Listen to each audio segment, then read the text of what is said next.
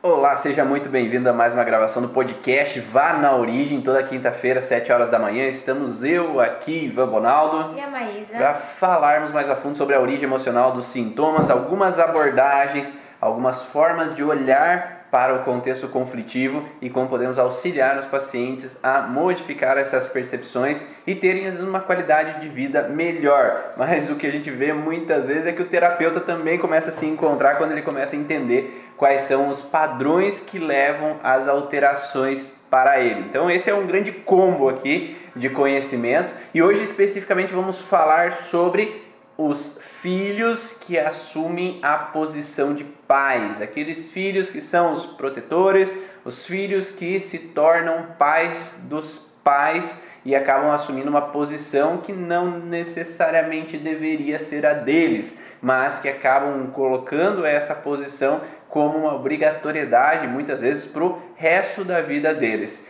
E toda quinta-feira, então, na gravação do podcast, ele fica gravado e o áudio vai para o Spotify. Então, se você tem o interesse, às vezes, de ouvir, baixar a, informação sobre o podcast, você querer ouvir viajando, você querer ouvir, às vezes, offline, você pode ir lá no podcast, lá no Spotify, é, que é o podcast Vá na Origem de Ivan Bonaldo e você pode já baixar alguns áudios que tem de outras lives aqui que nós fizemos para você agregar mais conhecimento nessas informações sobre a origem emocional do sintoma.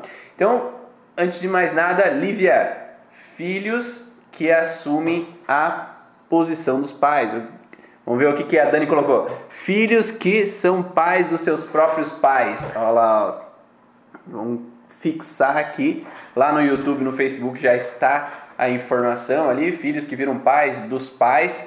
E hoje vamos então integrar um pouquinho essas informações com o que a gente viu na prática, né? Porque a gente atende bastante paciente que muitas vezes tem esses padrões de alterações e o que a gente já ouviu em alguns cursos e algumas formações de bases sobre esse entendimento e vocês estão aí abertos a compartilhar. Então tá tudo aberto para compartilhar no Face, no YouTube, aí no Instagram, as suas experiências, o que você tem visto na prática, para a gente fazer uma grande troca mesmo de conhecimento aqui.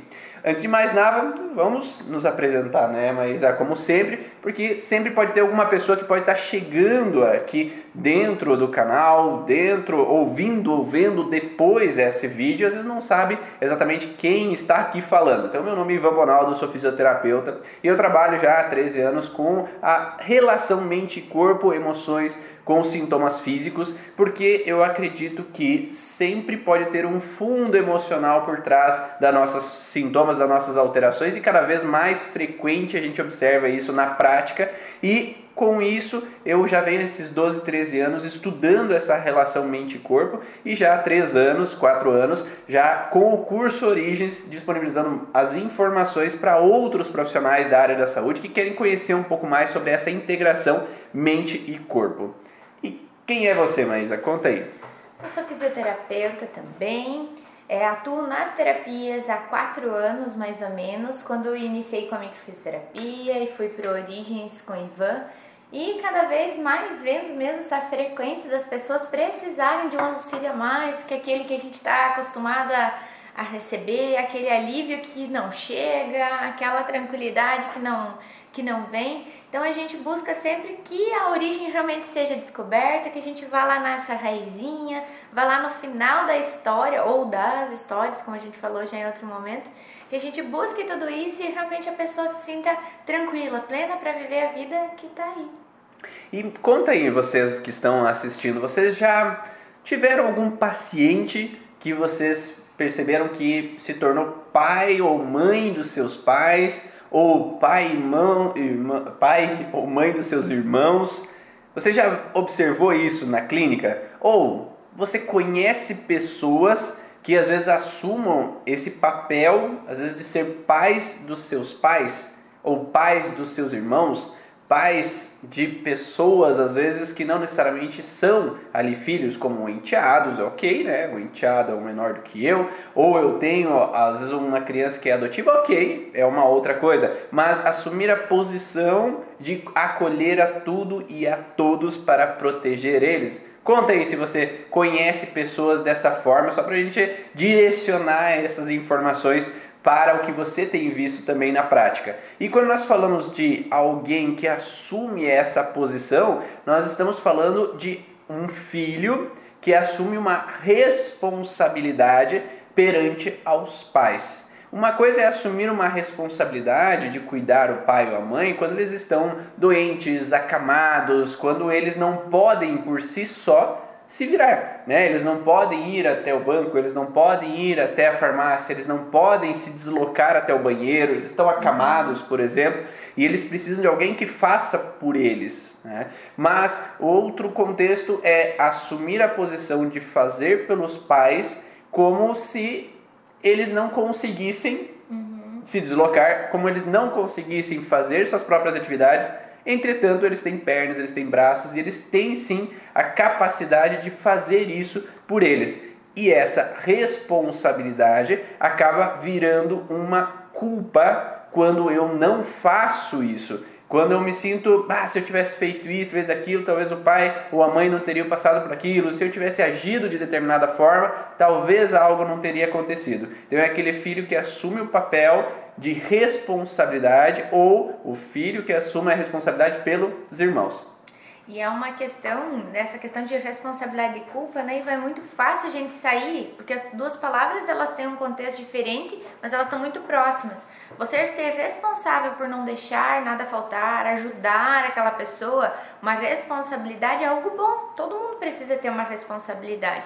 Agora, quando essa responsabilidade te coloca na culpa de que você é culpado porque faltou algo, você é culpado por ter feito teu pai e tua mãe lá no início precisar trabalhar mais para te dar um estudo e tal, e isso se torna uma culpa, e você tenta retribuir dessa forma com essa culpa, geralmente vai ser uma coisa muito desequilibrada, né?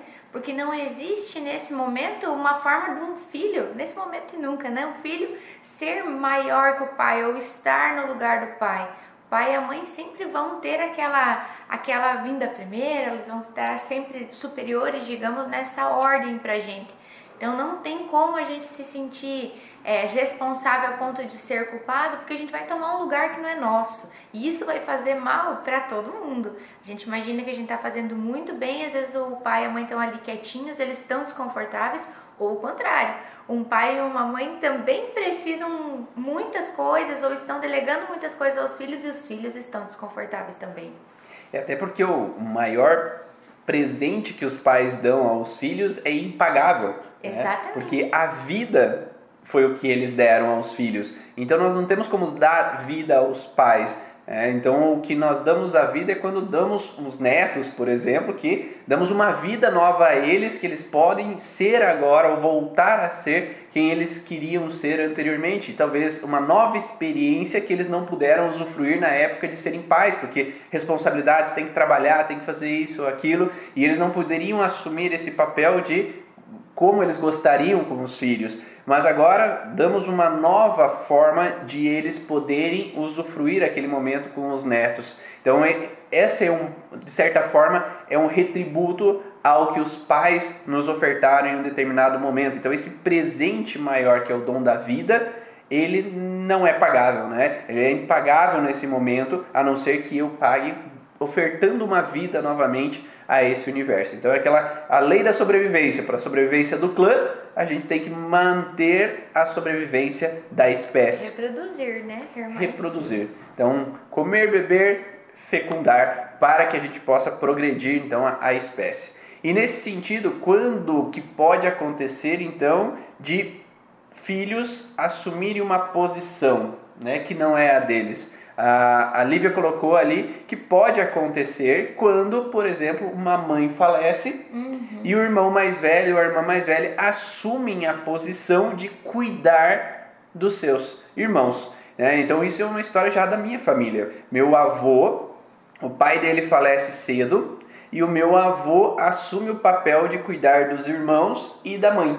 Então, ele traz todo mundo, ele assume todo mundo, ele casa e acolhe todo mundo para que se persista a família, para que ninguém sofra, para que ninguém passe por problemas. E ok, não há problema em ajudar, auxiliar, fazer o melhor que eu posso para acolher meus irmãos, para acolher a minha família. O problema é quando a gente se culpa quando não consegue, porque é como a gente fala na terapia. Quando nós vamos atender um paciente, 50% depende de nós, 50% depende do paciente. Uhum. Na vida também é o mesmo processo. A gente não pode obrigar os outros a serem do jeito que a gente quer se eles não fazem a parte deles. Exatamente. É. E nesse sentido, quando mesmo há necessidade desse filho cuidar da família, ele vai continuar sendo o filho. Ele não precisa tomar as rédeas de pai e ter ordens ali que ele vai colocar de uma forma que as pessoas não gostem. Ele vai ter uma função do patriarca, mas ele não precisa ser o marido da mãe dele, tanto porque ele tem uma outra família, ele casou com outra família, ele tem seus filhos e sua esposa, mas ele nunca vai largar, nunca vai olhar diferente para aquela mãe, aqueles irmãos que precisaram no momento dele. Então isso ajuda, é retribuir tudo isso. E realmente quando alguém falta, é um pouco difícil os outros não olharem para isso. Então, aqueles filhos ou o mais velho, ele acaba colocando uma, uma responsabilidade então maior de cuidar dessa família. Mas é muito importante que cada um saiba o seu lugar nesse momento, né? E uma coisa interessante que Manuel Corbel falava sempre dentro dos cursos é que nós propomos a pessoa aceita ou não, né? É. Então nós como é, irmãos, por exemplo, que temos o mesmo uma linhagem, o mesmo processo, nós propomos. Né? Eu proponho ao meu irmão, por que, que você não faz isso, faz aquilo, que talvez vai ser bom para você mas eu não posso colocar a goela abaixo daquela pessoa em alguns momentos, principalmente se ele já é um adulto. Às vezes a pessoa precisa aprender com as suas próprias pernas. Infelizmente, às vezes o caminho que tomam não necessariamente são da forma que a gente gostaria. Mas quando nós assumimos o papel de responsabilidade, nós nos frustramos muito mais, nós nos chicoteamos, nos culpamos muito mais.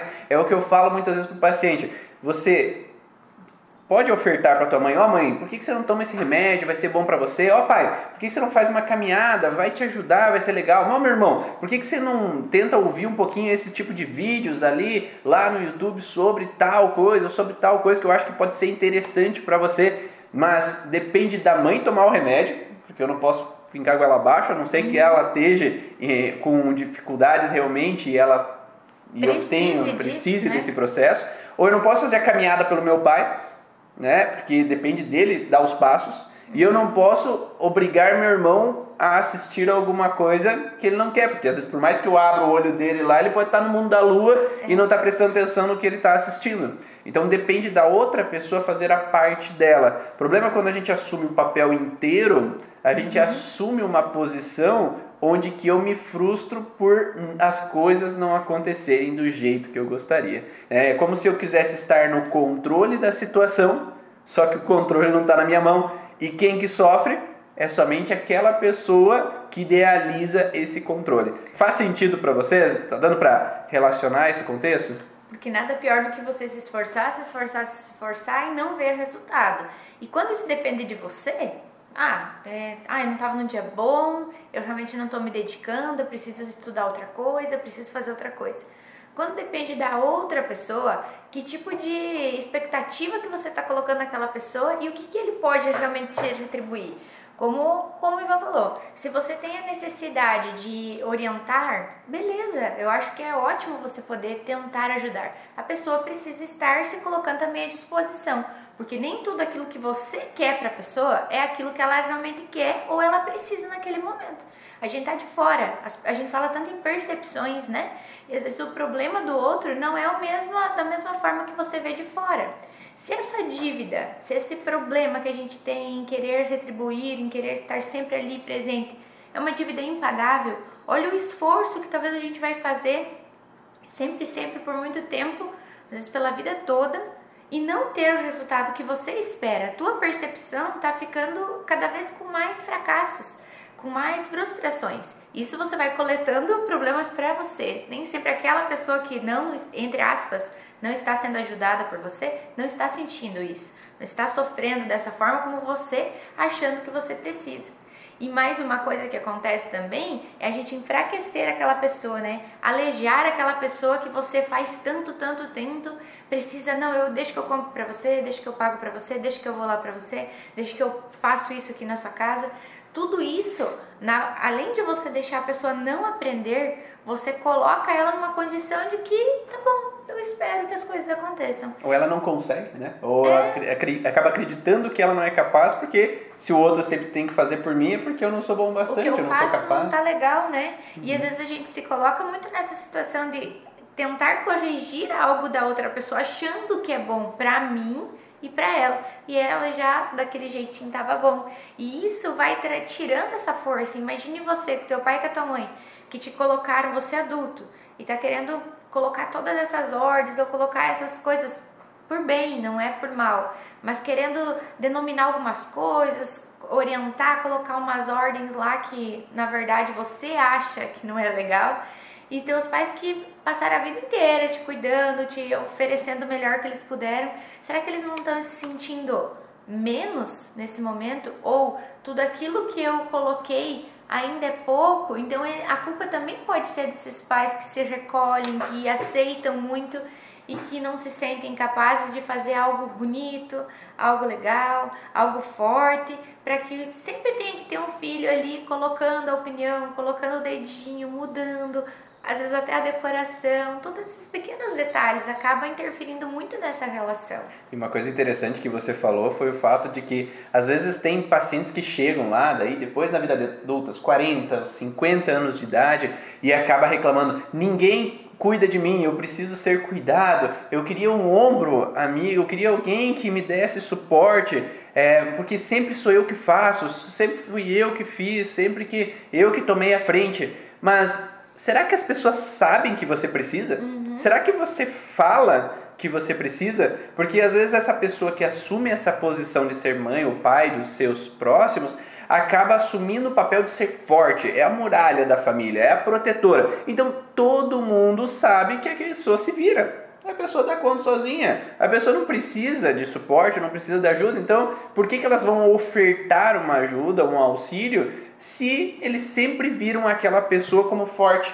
Exatamente, ah. tem tudo, tem toda a força, toda a disposição para fazer pelo outro. Provavelmente ela já faz por ela, né? E nem sempre, a gente sabe que nem sempre é assim, mas a gente vê isso. Aquela pessoa que precisa de ajuda, né? Somos humanos, nós vamos lá e vamos acolher. Agora, aquela que não aparece precisando e não pede, não fala, uma pessoa que sofre muito, mas que provavelmente não está ninguém vendo aquele sofrimento dela. Perfeito. E aí temos essa base, né, de que se eu assumir o papel de uma responsabilidade, é, às vezes eu não consigo sair daquela responsabilidade. Ou as pessoas sempre vão acreditam que sou eu que devo resolver os problemas, uhum. porque também tem esse contexto. Ah, aquela pessoa sempre assumiu o papel de ser mãe dos nossos pais. E aí os irmãos deixam sempre aquela pessoa para cuidar do não, mas eu preciso de ajuda, estou sobrecarregado, meu pai e minha mãe estão com Alzheimer, eu preciso de ajuda. Mas os outros irmãos sempre viram aquela pessoa assumindo aquele papel que acabam, ah, tá fácil, né? Ficou cômodo. Então, é, teve até uma paciente esses tempo atrás que a irmã mandou mensagem: Viu, você precisa ajudar ela, porque ela é, ela é o esteio da nossa família, é ela que dá o suporte a todo mundo se eu ajudasse ela, eu teria que ajudar ela a parar de ser o esteio da família. E aí os irmãos começam a, a estranhar ou não gostar. Você está diferente. Então, às vezes, mudar também pode bagunçar. Então, nem sempre é fácil para essa pessoa começar a assumir um outro papel porque realmente vai mudar toda a perspectiva, toda a visão das outras pessoas perante ela. Ah, você não era assim, você não dizia não, você aceitava tudo, você fazia tudo. Então, para as outras pessoas não vai ser necessariamente fácil, porque elas vão ter que começar a se virar com as próprias pernas. E aí nem sempre é bom sair da zona de conforto, estagnação, para eu ter que agora me movimentar e fazer as coisas. Agora eu tenho que ir lá levar minha mãe para o hospital ou para o médico. Antes era só minha irmã que levava sempre. Ah, agora eu vou, eu tenho que ir viajar e levar minha mãe nos parentes. Agora eu tenho que dar suporte aos outros, sendo que eu nunca fiz e sempre me virei, me, vivi minha vida, viajei para Europa, viajei para todo quanto é lugar e minha irmã lá estagnada sem poder fazer as coisas. Uhum então eu nunca vejo a dor do outro, nunca olho para a dor do outro, porque eu sempre acredito que o outro está se virando e está bem na vida que ele está. E olha só a importância de, de novo, a gente orientar a pessoa: olha, lá tem o doutor que pode te ajudar. Em vez de você colocar essa pressão de que alguém precisa ajudar e que você tem que ir lá na terapia. Porque essa questão da mudança do comportamento, gente, a gente pede o quê? A gente vem para terapia e pede o quê? Nossa, eu preciso estar diferente, eu não estou bem, eu estou sobrecarregada. Se a origem vier desse, desse contexto, ela vai sair desse ponto e talvez ela vai criar um outro problema lá em casa. E ela não teve essa condição de escolher, porque a hora que ela sentar aqui para a gente atender, a gente vai falar para ela, olha, talvez essa situação esteja te levando a esse estresse, quer melhorar o estresse, o teu comportamento pode ser que mude, você vai tomar outros, outros rumos, você vai tomar outras decisões, e isso pode gerar um peso também para ela, porque daí tem esses outros irmãos que podem estar lá é, chateados ou começar a se incomodar com aquilo que ela está mudando e ela gerar outro problema lá para ela. Então é muito importante que a pessoa entenda. Eu vou orientar, olha, existe uma terapia, você está muito estressada, você é o esteio da nossa família, a gente quer te ajudar. Eu posso até pagar a sessão para você, mas veja, pesquise, veja se você quer ir, porque a partir do momento que ela for, a gente pede na terapia para que a gente saia diferente. Então, se eu sair diferente e sair de um jeito que as pessoas não vão gostar, é um problema. Agora, se eu sair diferente de um jeito que eu vou criar muitos problemas para mim, é muito interessante que eu já saiba que existem formas de eu estar diferente e que eu vou assumir essa responsabilidade quando eu sair também, essas consequências. Muito bom cada um tomar a sua decisão dessa forma da terapia também. E até porque se eu quero melhorar do sintoma, talvez eu vou ter que fazer modificações no meu cotidiano. Uhum. Então, se aquilo é o que me faz mal, se aquilo que me sobrecarrega, se aquilo é o que me incomoda, talvez eu vou precisar começar a tomar outras decisões que não necessariamente sejam agradáveis para algumas pessoas. Isso. E aí, para também olhar para mim. Porque é quando eu assumo o papel, eu assumo uma, um outro olhar para as situações do dia a dia. Eu tive uma paciente, uma certa vez, que ela veio e o padrão dela muito forte é essa relação de que eu tenho que cuidar da minha mãe e eu tenho que cuidar da minha mãe, porque ela me deu a vida, ela fez um monte de coisas para mim, como a Maísa falou, né? Ela me fez tudo, ela me deu amor, ela me deu afeto, e eu tenho que, eu tenho que cuidar da minha mãe. E aí ela ia em terapias e as pessoas falam: "Você tem que parar de cuidar da tua mãe, você tem que parar de cuidar da tua mãe, você tem que parar de cuidar da tua mãe". E aí ela entrou em parafuso, né? Ela começou a ter sintomas porque ela estava numa bagunça interna, porque ela tinha esse sentido de ter que ajudar a mãe, ter que auxiliar a mãe, e ao mesmo tempo pessoas falando que isso está fazendo mal para você. Uhum. Né? Então isso você tem que parar de fazer, isso não é bom para você. Mas existe um grande ponto ali dessa mudança de chave. Uma coisa é eu assumir responsabilidade, outra coisa é eu auxiliar. Então não há problema em a pessoa auxiliar os pais dentro do que eu posso, eu posso auxiliar, eu posso ajudar. O problema é a mudança de chave do que eu sou responsável e é eu que assumo toda a posição de tomada de decisões para meus pais e, e, sem eles terem o livre-arbítrio de escolha. Uhum. E outra coisa é eu poder ajudá-los no processo. Então eu posso continuar fazendo as mesmas coisas, mas eu tenho que mudar a chavinha dentro de mim. Ou o paciente tem que mudar a chavinha dentro dele de que ok? Eu ajudo, eu ainda auxilio, só que eu tiro o peso da responsabilidade se a coisa não acontecer. Se eles não fizerem a parte deles, tiro o peso da responsabilidade caso as coisas não fluem da maneira total que eu gostaria. Vocês faz sentido para vocês? Tá dando para relacionar um pouquinho esse contexto, né? Então essa esse assumir a posição de que eu sou pai dos meus pais e eu tenho que fazer com que eles sejam do jeito que eu quero, e agora a mudança de chave de que eu posso ajudar, auxiliar eles, ou meus irmãos, ou meu esposo, ou minha esposa, mas sei que a vida é do outro e depende dele tomar suas próprias escolhas. E esse livre-arbítrio permite que a pessoa faça parte desse processo ativamente. Então, ali, mesmo que existia um fracasso, até a responsabilidade, a dita culpa aí, ela vai ser dividida. Isso é muito mais fácil também de ser resolvido. Um problema que surgia após uma mudança que não foi legal. Agora, quando você toma as rédeas de alguém que não vai fazer por você e você quer que essa pessoa faça, tudo aquilo que der certo, ok, foi um mérito seu. Mas aquilo que der errado, às vezes você leva pro resto da vida um peso que não era necessário nem você ter começado, nem você ter entrado nessa briga, né? E quando a gente vê nessa questão dos pais, gente, é, de filhos que se tornam pais, quando são adultos, a gente imagina essa responsabilidade, o ajudar, se precisar de um auxílio para ir e vir, para financeiro, um auxílio nessa mão de obra. E a gente vê muitas vezes a criança já sendo o pai, né? Ivan já sendo a mãe, querendo tomar algumas responsabilidades e que às vezes a gente vai achar bonitinho, às vezes a gente não vai achar que tem problema, e aquilo pode se estendendo com aquela situação de que, nossa, eu precisei sempre ser quando eu cresço, não consigo ter essa mudança tão facilmente, porque eu vi a vida inteira precisando ser um pouco mais do que o filho, ser um pouco maior do que aquela criança que eu fui lá com minha idade de infância. Então é, é um pouco mais difícil para esse adulto que cresceu sendo um pouquinho, que às vezes não é a responsabilidade de fazer aquilo que meu pai fez na infância, é aquilo que já na infância eu precisei tomar o meu lugar. E é diferente, é muito estranho ser diferente, estar diferente. Então, às vezes uma pessoa muito mais autoritária, muito mais difícil até de conversar para que a gente consiga moldar isso dentro da terapia na vida da pessoa mesmo, né? Uhum. A Jo colocou ali que os, os, familiares se assustaram com ela quando ela começou a dizer não também para eles e começou a assumir a sua vida, porque quem assume a vida dos outros esquece da sua própria vida.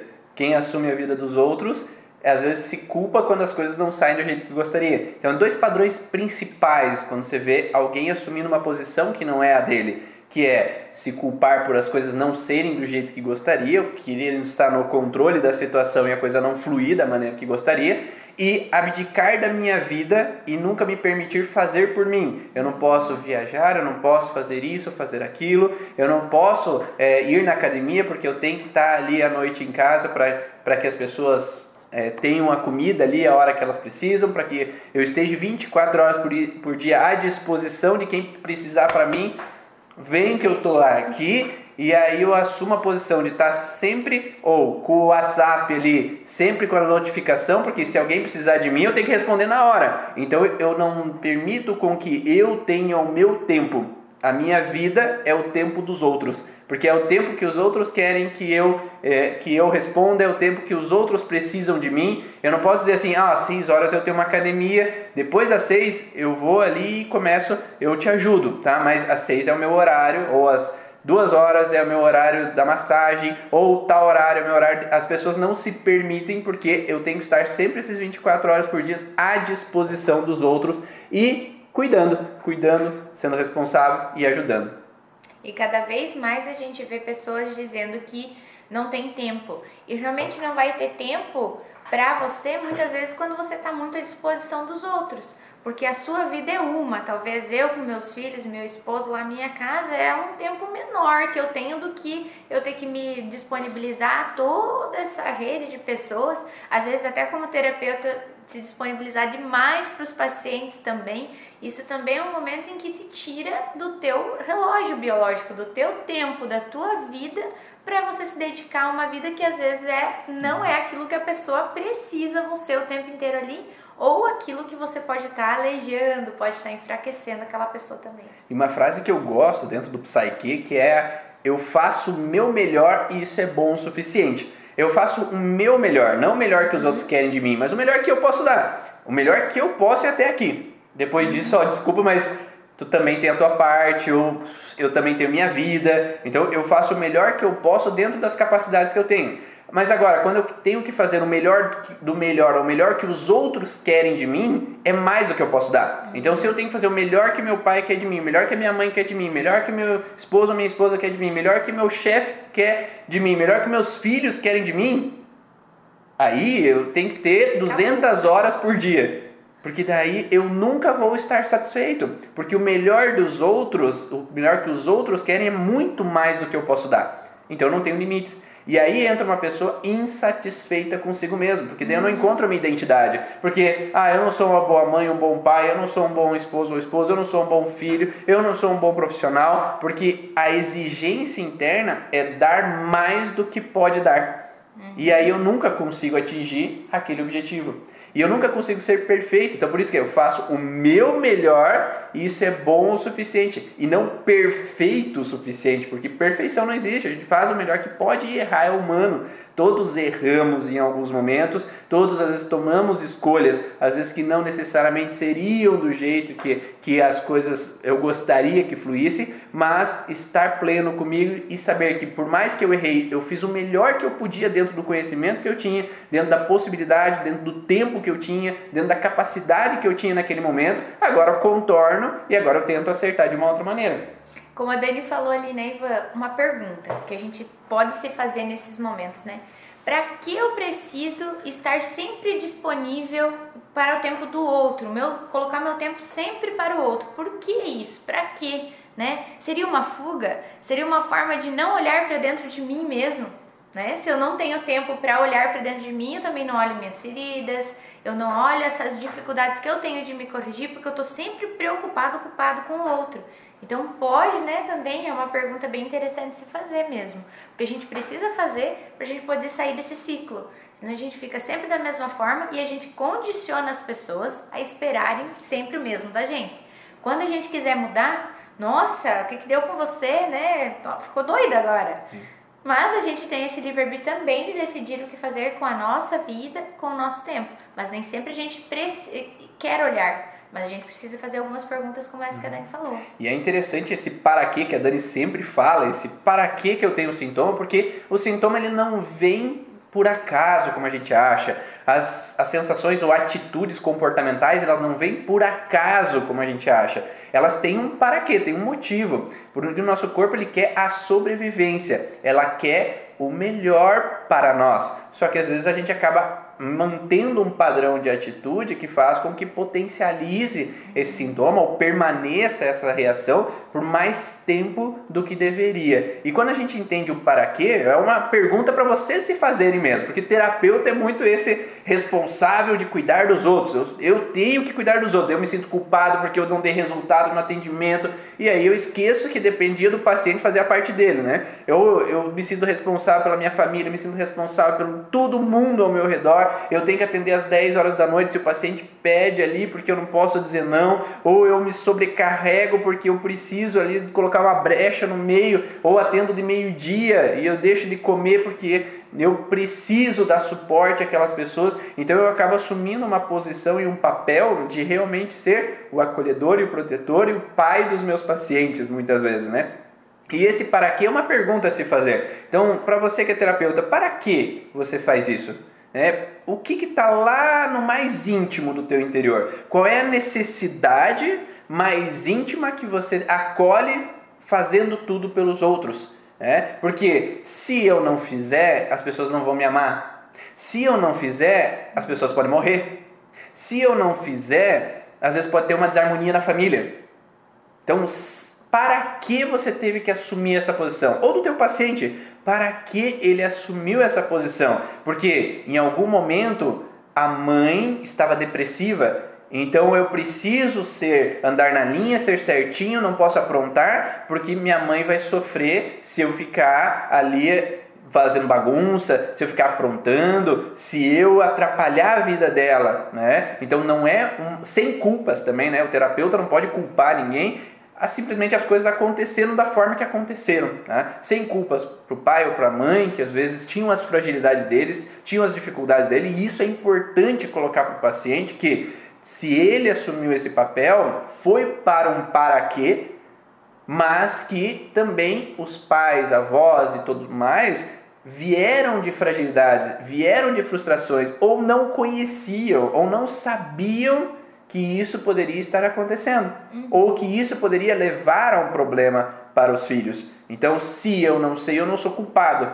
Ah, então, que eu faço o melhor que eu posso, então eles talvez fizeram o melhor que podiam, mas que esse para quê que foi assumido ali pelo paciente, que agora talvez eu possa modificar, porque se lá eu tinha um pai e mãe depressivos e eu tive que assumir uma ajuda, um auxílio, não bagunçar para a mãe não ficar pior, ou porque a mãe ela ameaçava em suicídio, o pai ameaçava se suicidar, ameaçava que ir embora por causa de muito barulho que tinha em casa. Então eu tenho que andar na linha, tem que ser certinho, eu tenho que cuidar de todo mundo, meus irmãos não fazer bagunça, não aprontar, para que o pai não se estresse. Eu tive uma necessidade naquele momento. Só que talvez eu não esteja mais vivendo aquele momento. Eu não estou mais vivendo aquele momento de fragilidade do meu pai. Eu não estou mais vivendo aquele momento de fragilidade da minha mãe. Né? Eu posso sim ajudar e auxiliar meus pais, problema algum, tá? Eu nunca falei que você não pode agora ter que deixar os pais de lado, como foi com aquela minha paciente. As, os terapeutas falavam tanto, porque agora deixe teus pais, deixe eles na mão, você tem, vai viver tua vida porque gerou um grande problema para ela, sintomas para ela, porque não, eu não posso deixar minha mãe, eu não posso deixar minha mãe. E não, você não tem que deixar tua mãe.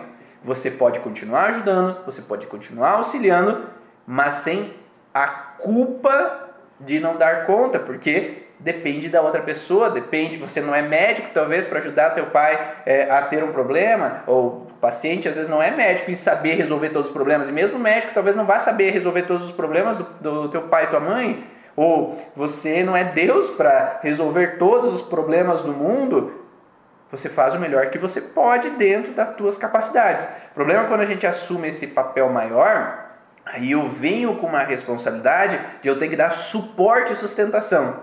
E para quem tem que dar suporte e sustentação, precisa de energia. E aonde que a gente bem, né? E aonde que a gente pega energia? A glicose. A glicose é a fonte de eu ter energia para suportar tudo, para resistir a tudo, para dar conta e me opor a tudo. E aí vem crianças com diabetes na infância, vem adultos com aumento da glicose em alguns determinados momentos, vem aquela sensação em algum momento até de sobrecarga nessa função. E quando a gente vê essa questão até com as crianças já trazem esse contexto, porque estão passando pela infância difícil ou já sobrecarregados nesse sentido, que trazem um contexto, às vezes naquele momento já está trazendo um outro tipo de sintoma, um outro tipo de incômodo ali na casa, que é visto como uma falta de educação, como uma criança muito irritada, que está se colocando muito no lugar da, dos pais, que nossa, ele está me enfrentando. E será que esses pais ali naquele momento eles estavam também no lugar deles como pais? Eu atendi agora há pouco tempo uma, uma criança que vinha também com o sintoma de, nossa, ela é muito ansiosa, né?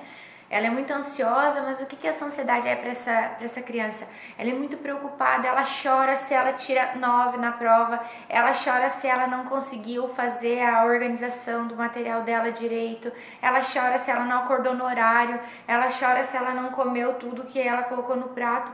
Isso não é uma responsabilidade, uma preocupação que uma criança precisa ter. Claro, a gente como pais, a gente pode cobrar, ter assim uma até uma rigidez dentro de limites, dentro de obrigações daquela criança, mas quando a responsabilidade que a criança se coloca é tão grande, a gente já vê que tem alguma coisa sobrando para ela e faltando em alguém. E quando a gente olha para a história, existe um pai que lá na infância teve que assumir o lugar do pai. O pai faleceu muito cedo e ele tinha um irmão mais velho que faleceu também antes do pai mesmo.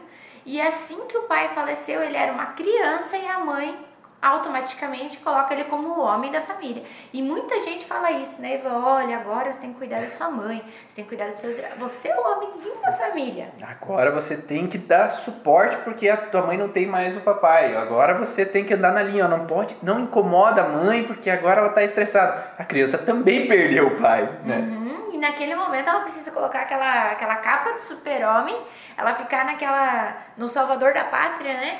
De aguentar tudo e todos. A partir do momento que essa criança cresceu e casou, ela encontrou uma mulher muito proativa, que fazia as coisas, que olha, determinava algumas coisas, colocava tudo a comida na hora, arrumava a roupa bonitinho lá para ele. E eu, como ele se sentiu naquele momento acolhido, Talvez ele encontrou o momento dele ser a criança, dele ter uma mãe. Ele encontrou uma mãe ali naquele momento que tinha tempo para ele, que estava disposta a fazer todas as coisinhas que ele gostaria. Às vezes ali no início do casamento, onde todo mundo, né, o marido e a mulher sem filhos, nossa, só se destinam um ao outro, tem tudo aquela, aquele tempo. E ele acabou se colocando. Quando vem a filha, teve uma dificuldade de ir para o lugar dele porque era confortável e querendo ou não teve alguém que veio e talvez se colocou num lugar mais importante de cuidados naquele momento e tira um pouco desse conformismo dele, desse comodismo. E vem uma criança que está sempre muito preocupada porque ela tem que dar conta de tudo. Aliás, a mãe está muito ocupada com outras coisas e precisa também corrigir o pai, precisa bater de frente com o pai. Sendo pai e mãe rígidos, ela só encrenca com o pai.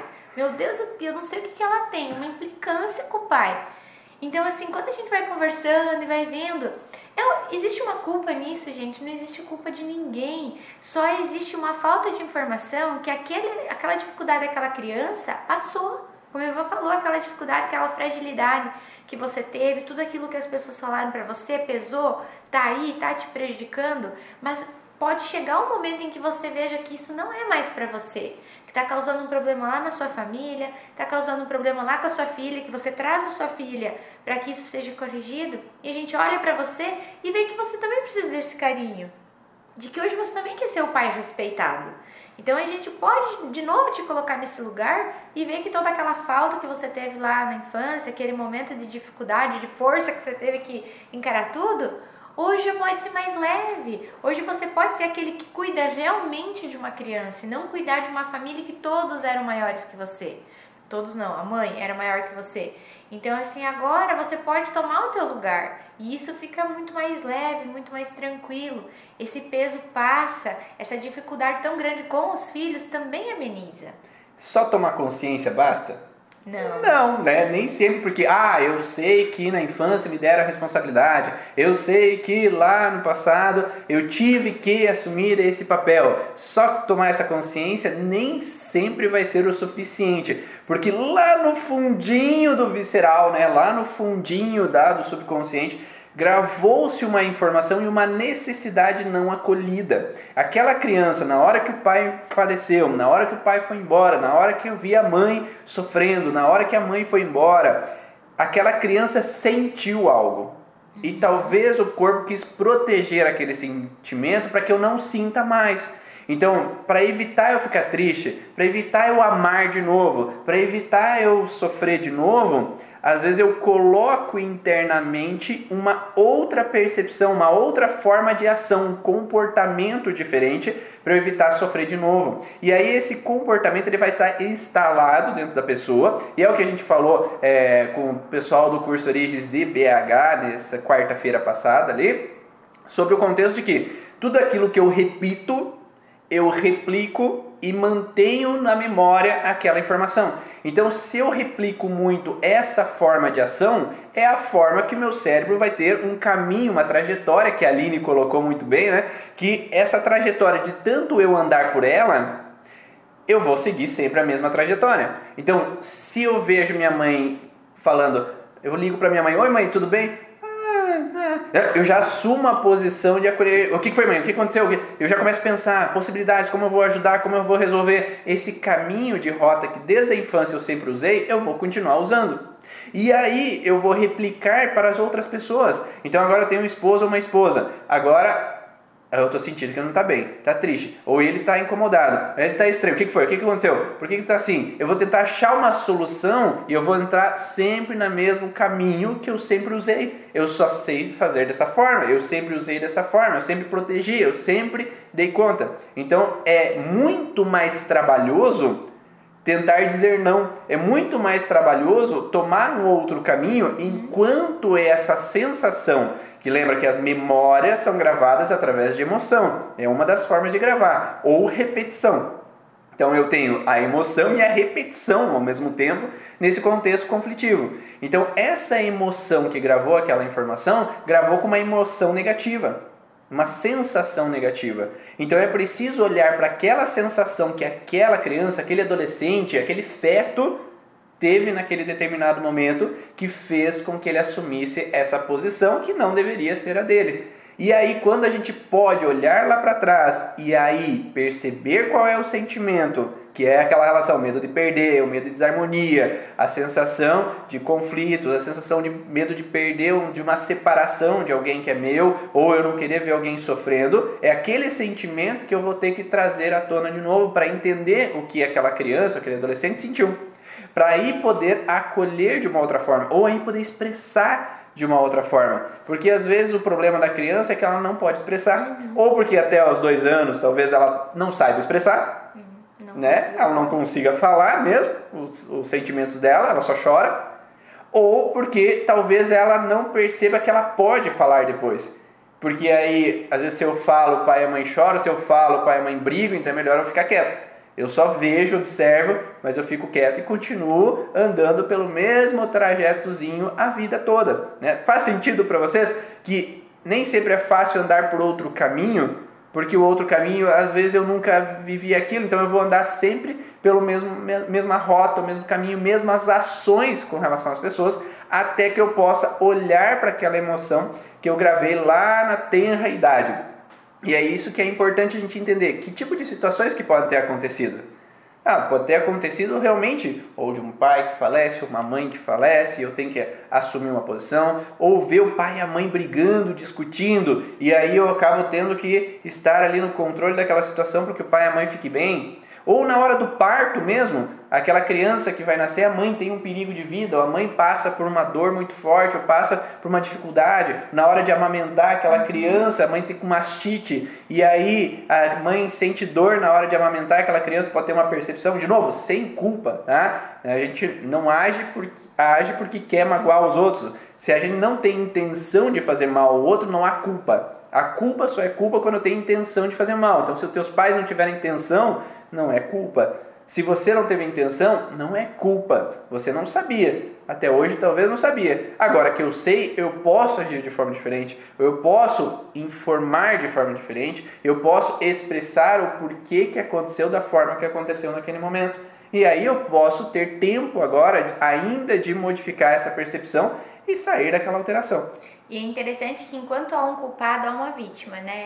Justo. Então, assim, se tem um culpado nesse sentido, ele teve intenção de fazer isso de mal para mim, de me prejudicar. Se existe um culpado, até que esse culpado não, não leve lá a pena que ele precisa, existe uma vítima, existe alguém que vai estar tá sempre reclamando, alguém que tá, vai estar tá sempre pedindo ajuda, vai estar tá sempre se colocando nesse sentimento de que eu fui prejudicado. E enquanto a gente continua nessa da vítima ou nessa, nessa cadeira aí do prejudicado que não tem jeito até que essa pessoa não, não veja tudo aquilo que ela fez, a gente não sai do nosso problema também. Então pode existir várias situações lá na minha infância. Vai, vai adiantar ficar culpando meus pais, colocando sempre como ah, eu tenho isso por causa disso. Muitas vezes só tomar consciência da informação coloca a pessoa numa num conformismo. Ah, tá, é por isso que eu sou assim, por causa daquilo lá. Então não tem como fazer nada, né? Não tem como mudar isso. Às vezes a informação só dada, essa questão de, ah, é a consciência que você precisa saber o que aconteceu.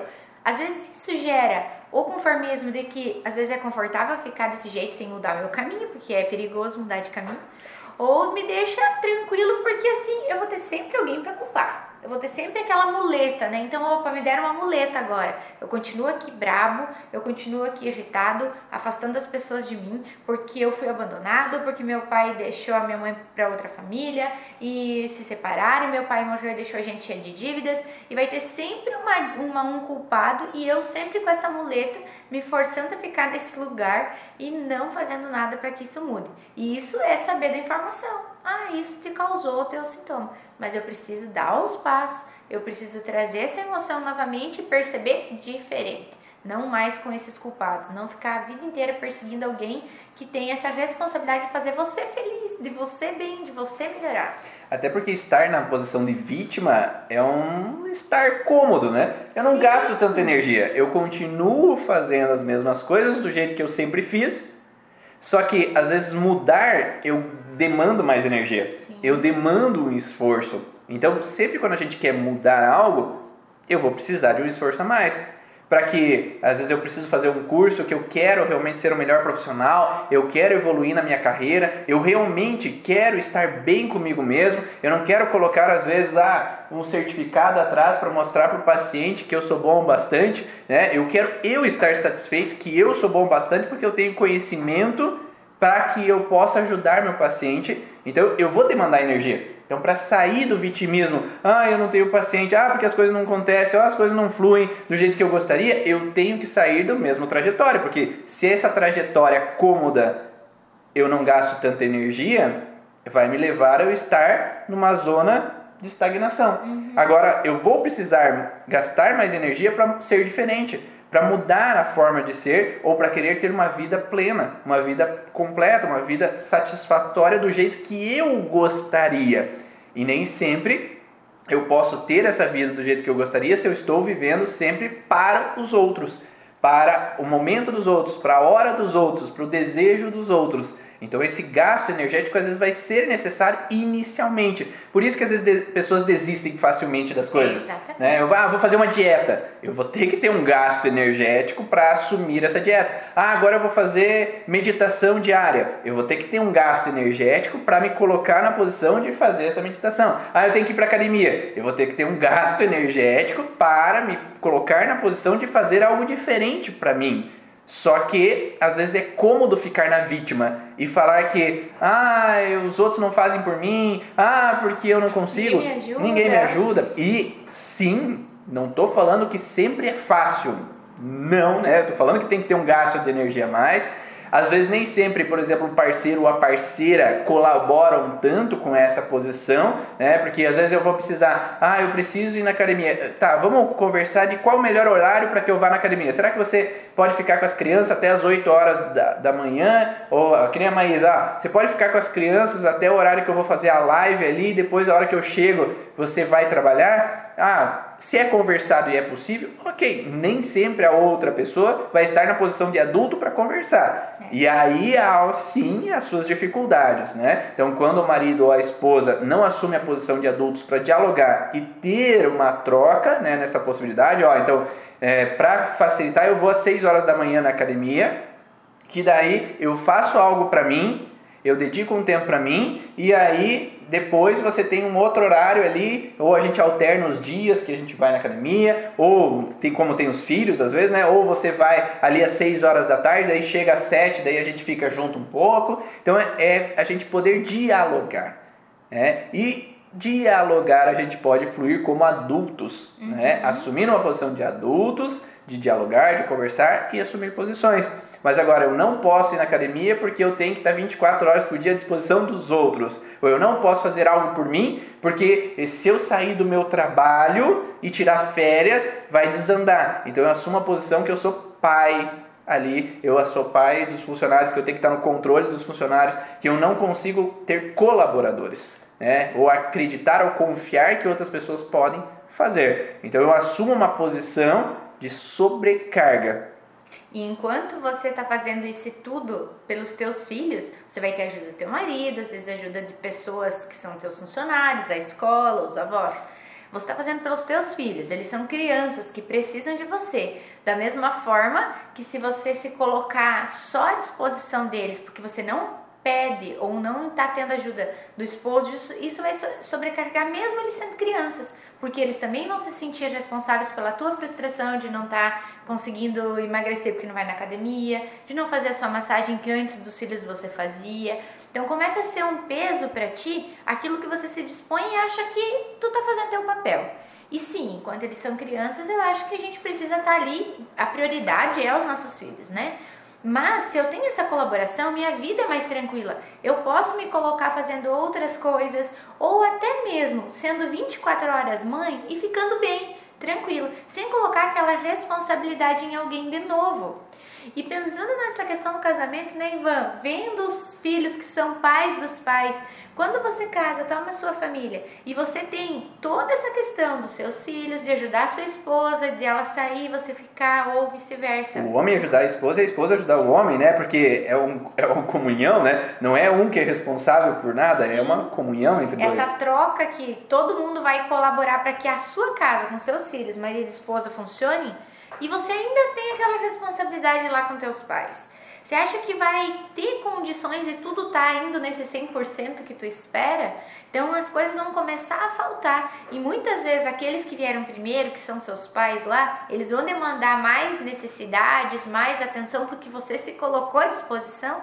E dentro desse teu novo círculo familiar aqui, tua esposa, teu marido e teus filhos, podem estar sentindo falta. Falta de você, falta daquilo que você dispõe demais para lá para suprir essa tua culpa, suprir aquela tua dívida lá que você tem com teus pais. E aqui você vai criando um outro probleminha. Uma outra dificuldade, você nunca tem tempo, você nunca tem dinheiro, você nunca tem disposição para fazer nada. E se teu pai e tua mãe chamar, você sai de madrugada e você vai lá. Ou você se coloca, não precisa nem chamar, porque tem pais, gente, que não chamam, que não precisam, não chamam os, os filhos. E os filhos que estão lá, sempre é, colocando, colocando, colocando, nessa necessidade de pagar algo que nunca vai ser pago. Então o peso é tão grande e aquela nova família é como se. Ah, eles se viram, né? Tipo, minha esposa dá jeito, meu marido dá um jeito com as crianças, ou as crianças estão para lá e para cá, não, eu levo para um lado para me fazer tal coisa, ou eu levo junto, em lugares que não deveriam, ou que fazer aquela função junto comigo, e aquela criança vai de novo olhando que aquilo é certo, né? Ser dessa forma é certo, estar sempre disposto aos outros é certo, deixar seus, os seus filhos são pequenos, eles não entendem, né? Então eu posso levar eles fazer o que eu quiser, e o meu marido também entende tudo, e essa criança também aprende a ser assim, a ficar assim. E aquele núcleo que era para ser uma família totalmente diferente daquela que você veio, porque você agora é o pai e não é mais o filho, se torna aquela coisa que está meio bagunçada. Falta de um lado, falta do outro, e você é frustrado porque não consegue dar o seu 100% em tudo que você faz. Então tem que dar uma olhadinha para essas relações aí. É, isso me faz lembrar aquele contexto que às vezes o homem ou a mulher não confia que o outro vai cuidar da forma que eu gostaria. Nossa. Às vezes eu atendo mulheres que acabaram de ter filhos que não confiam em deixar com o esposo porque eu não sei se ele vai cuidar direito. E aí eu acabo assumindo uma posição que só eu vou dar conta. Ah, leva o lixo para fora tá bom, já levo. Né? É, tem que ser na minha hora, tem que ser no meu tempo. Então, se eu assumo a posição que tem que tudo ser do meu jeito, tem que ser tudo no meu tempo, é você que vai ter que fazer tudo mesmo. Né? Então, se eu quero a colaboração, eu não estou obrigando o outro a ser do jeito na hora que eu quero, né? Ser do jeito que eu quero e na hora que eu quero. Eu estou precisando de uma colaboração, mas eu permito ao outro fazer no seu tempo. Não estou falando que ah, arruma esse pé da cadeira e demora quatro meses. Aí é uma coisa diferente, né? Mas eu permito ao outro ou peço um auxílio e também não estou mandando, né? Vá lá levar o lixo. Ah, pode levar o lixo para mim aí, vamos fazer uma troca, né? O diálogo é sempre válido. E quando às vezes a pessoa vem com um padrão de que ter que me submeter é frustrante, se a pessoa vai sempre obrigando, né? Ah, faça isso, faça aquilo, faça aquele outro, a pessoa vai ser do contra, porque ela já tem uma base no histórico familiar dela que é incômodo ter que me submeter, porque a mãe e o pai já me, me obrigavam, ou porque isso, aquilo. Também eu posso ter um acolhimento de ter um diálogo, não uma discussão também, uhum. porque quando há discussão não há um entendimento, quando há o diálogo, há a compreensão entre ambas as partes e a possibilidade de um fluir. Né? Então, quando eu posso, então, ah, por que, que você não pode me ajudar? Ou sem aquele olhar de recriminação, sem aquela fala, às vezes, impositora ou confrontante, talvez ajude esse diálogo a fluir um pouco melhor e ter o um entendimento de ambas as partes, do que é interessante para um, que é interessante para o outro. Porque cada um vem com uma cultura familiar, nem sempre é fácil, dentro dessa cultura familiar, um entender a cultura do outro. Então vai ter que ter um diálogo para que cada um entenda a cultura do outro e faça a sua própria cultura a partir de agora. Mas enquanto eu permaneço nesse processo de eu quero que as coisas sejam do meu jeito, o outro quer que as coisas sejam do, do jeito do outro, aí vai ter mais atritos e mais dificuldades impedindo com que as coisas andem e desenrolem. E são várias as possibilidades de situações, né, que durante a infância que possam assumir um papel então de ser pais dos pais, pais dos irmãos, pais do esposo ou da esposa, mas existe um padrão também, uma pegada genômica, num projeto sentido, que é um padrão dos nove meses antes da concepção e durante a gestação, até os três anos de idade, se fala, mas a gente vê muito frequentemente ali nessa base de concepção, quando a criança ela é concebida. Quando ela é concebida, aquela criança ela vem com uma função. E essa função ela permanece como se fosse um contrato para a vida toda ela recebe um contrato onde há um processo necessário dos pais, uma necessidade dos pais. E essa necessidade dos pais, às vezes, ela está vinculada a uma necessidade não acolhida da infância dos pais. Então, por exemplo, se aquela mãe ou aquele pai, ele teve uma falta de mãe, falta de pai, onde eu não me senti cuidado, eu não me senti acolhido, Às vezes esse mãe, esse pai, quando vai ter um filho, talvez ele tenha uma necessidade interna, talvez inconsciente, sem, de novo, sem culpa, né? Mas devido às frustrações dele ou dela, que eu quero um filho para poder receber amor. Eu quero um filho para que realmente eu possa me sentir cuidado. Eu quero uma filha que assuma o papel ali de me proteger, que seja uma companheira minha. E essa idealização consciente ou inconsciente dos pais trazem um projeto para aquela criança que está por vir. Que ela vai ser a filhinha do papai, ela vai ser a cuidadora da mamãe, ou que ela vai ser, ah, minha, minha esposa está muito sozinha, eu, ah, vamos fazer um filho para que cuide dela, para que ela não fique mais sozinha. Então aquela idealização inconsciente, ela vai dar o suporte, ou vai ser uma das bases dessa criança para ela ser essa, essa cuidadora, para que ela ser aquela que vai cuidar da mamãe, aquela que vai ajudar o papai. Né? E aí, aquela criança, nesse projeto sentido de vida, já assume uma posição de ser mãe da sua mãe, pai do seu pai. Faz sentido isso para vocês? Ou aquela necessidade de ter o filho homem para gerir uma empresa, aquela dificuldade que eu tive de, de continuar algum projeto, eu preciso que seja então esse cara forte que venha, você já coloca, né, sem culpa, a responsabilidade talvez e, esse contrato colocado de que aquela pessoa tem que estar tá ali sempre disposta a fazer dar certo um negócio que às vezes é de todo mundo, aquela força que não pode acabar nunca, que você tem que estar tá forte, disposto, bem sempre para todos. E isso é algo que se a gente entende, volta a emoção, tem toda essa consciência, fica mais leve de você levar. Por mais que as coisas, a sua vida não mude, né, do, do, do 0 ao 180, ela não precisa mudar tudo, ela precisa mudar as suas percepções a partir de agora.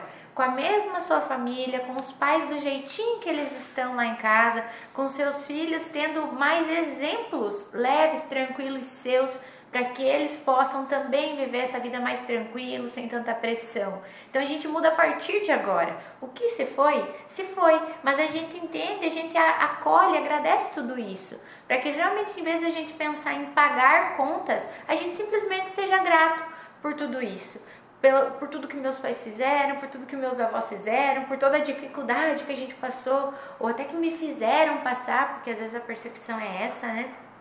Então a gente precisa agradecer e olhar para aquilo que não tem jeito, né? Não muda, mas eu posso ser diferente a partir de agora. Pensar diferente, tomar atitudes diferentes para que o meu ambiente a partir de agora seja diferente, seja agradável. E a Renata coloca ali que o Nordeste, os filhos são criados para cuidar dos pais na velhice. Né? E a, isso faz com que o que a Lorene coloque que, às vezes, com os, os filhos assumindo a posição de ser pais dos seus pais, não há espaço para filhos. Hum. Então, se eu não saio do meu ninho, que é a casa dos meus pais, porque eu tenho que cuidar deles, eu não construo meu próprio ninho, a minha própria família, a minha própria história. Eu sempre estou voltado à família dos meus pais. E aí faz com que eu tenha uma dificuldade em procriar, gerando fragilidades realmente lá na relação do útero, no endométrio, ou na relação do ovário mesmo, causando essas alterações. Né? Então, nesse sentido, nós temos vários padrões ali nesse projeto sentido que dificultam, como um dos, das falas que é o, a criança, o filho bengala para a velhice. O filho bengala para a velhice é aquele filho que foi concebido para ser a bengala dos pais. Então é eu que vou dar o apoio, eu que vou dar o suporte até a velhice, porque meus pais idealizaram ser essa minha função. Agora eu posso acolher essa função, ah, ok, os meus pais me colocaram isso, mas sem a intenção deles, sem má intenção, mas pelas frustrações, medos e inseguranças deles. Mas hoje eu aceito que eu posso ser diferente. Hoje eu assumo que eu não preciso mais ter a posição que eles idealizaram para mim, mas eu sou adulto para escolher minhas próprias missões, meus próprios caminhos. Eu posso ajudar ainda eles, auxiliar, mas sem ser aquele aquela bengala que tem que estar sempre ali à disposição para todos os momentos, para todas as horas, mas que eu também mereço, né? E se eu tenho uma vida, eu acho que Deus não construiu ou te deu uma vida para você sofrer, uhum. mas que você também possa usufruir, para que você possa aproveitar, que possa amar, que possa ser feliz. E é interessante a gente sempre saber que mesmo que tudo isso, quase tudo isso é inconsciente, Qual é o maior desejo dos pais? Você aí, se é pai e mãe, é que seu filho seja feliz, que ele tenha tudo aquilo que ele deseja. Você quer estar sempre disposto a ajudar esse teu filho sendo criança, adulto, ou você olha para os teus pais sempre apostando nos seus sonhos ou te ajudando. Então, inconscientemente, tudo isso aconteceu, várias dificuldades eles passaram, mas o, o final disso tudo, o objetivo de um pai e de uma mãe é que o filho realmente seja aquilo que ele quer ser. No fundo, é isso que a gente quer dos nossos filhos, é isso que os nossos pais quiseram de nós.